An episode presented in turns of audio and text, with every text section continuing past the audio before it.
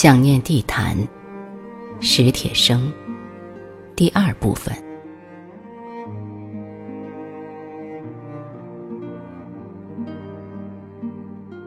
只是多年以后，我才在书上读到了一种说法：写作的零度。写作的零度，其汉译本实在是有些磕磕绊绊，一些段落只好猜读。或难免还有误解。我不是学者，读不了罗兰巴特的法文原著，应当不算是玩忽职守。是这题目先就吸引了我，这五个字已经契合了我的心意。在我想，写作的零度即生命的起点。写作由之出发的地方，即生命之固有的疑难；写作之终于的寻求，即灵魂最初的眺望。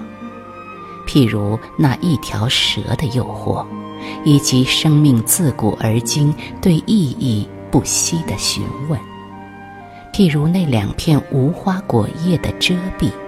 以及人类以爱情的名义自古而今的互相寻找，譬如上帝对亚当和夏娃的惩罚，以及万千心魂自古而今所期盼着的团圆。写作的零度，当然不是说清高到不必理睬纷繁的实际生活。洁癖到把变迁的历史虚无的干净，只在形而上寻求生命的解答。不是的，但生活的谜面变化多端，谜底却似亘古不变。缤纷错乱的现实之网，终难免编织进四顾迷茫，从而编织到形而上的询问。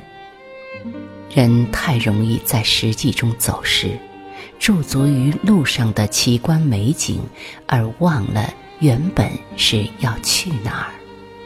唐此时的灵机一闪，笑喻荒诞，恍然间记起了，比如说罗伯·格里叶的《去年在马里昂巴》，比如说贝克特的《等待戈多》，那便是回归了零度。重新过问生命的意义。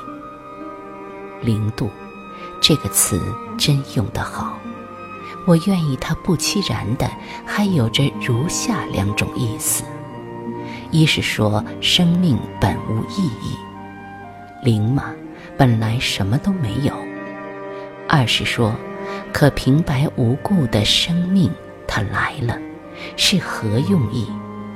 虚位以待。来向你要求意义，一个生命的诞生，便是一次对意义的要求。荒诞感，正就是这样的要求，所以要看重荒诞，要善待它。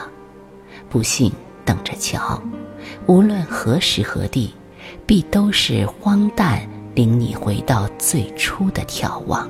逼迫你去看那生命固有的疑难，否则，写作，你寻的是什么根？倘只是炫耀祖宗的光荣，弃心魂一向的困惑与不问，岂不还是阿 Q 的传统？